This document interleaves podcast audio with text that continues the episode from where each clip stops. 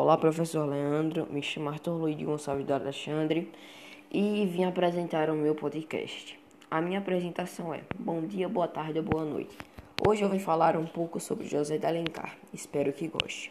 Bom, José de Alencar era filho do padre, depois senador, chamado José Martiniano de Alencar, e de sua prima chamada Ana Josefina de Alencar, com quem formara uma união socialmente bem aceita desligando-se bem cedo de qualquer atividade sacerdotal.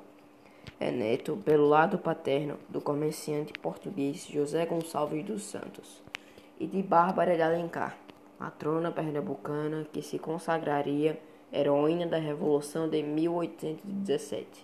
Ela e o filho José Martiniano, então seminarista no, no Crato, passaram quatro anos presos na Bahia, pela adesão ao movimento revolucionário irrompido em Pernambuco.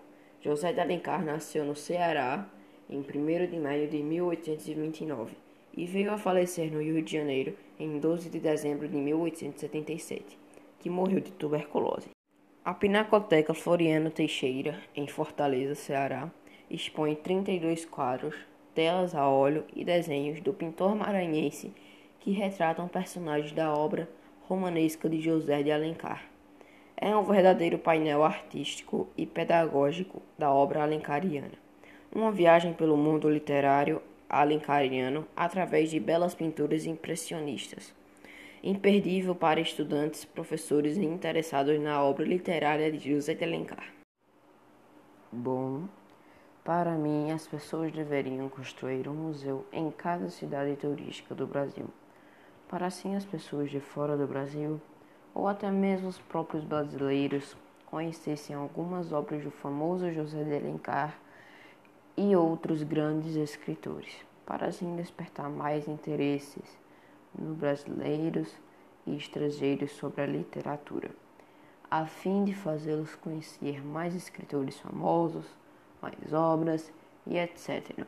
As pessoas poderiam também criar em praças famosas e grandes algum memorial ou alguma estátua para as pessoas que estiverem naquele lugar verem e conhecerem mais sobre José conhecerem mais sobre José de Alencar e alguns outros escritores.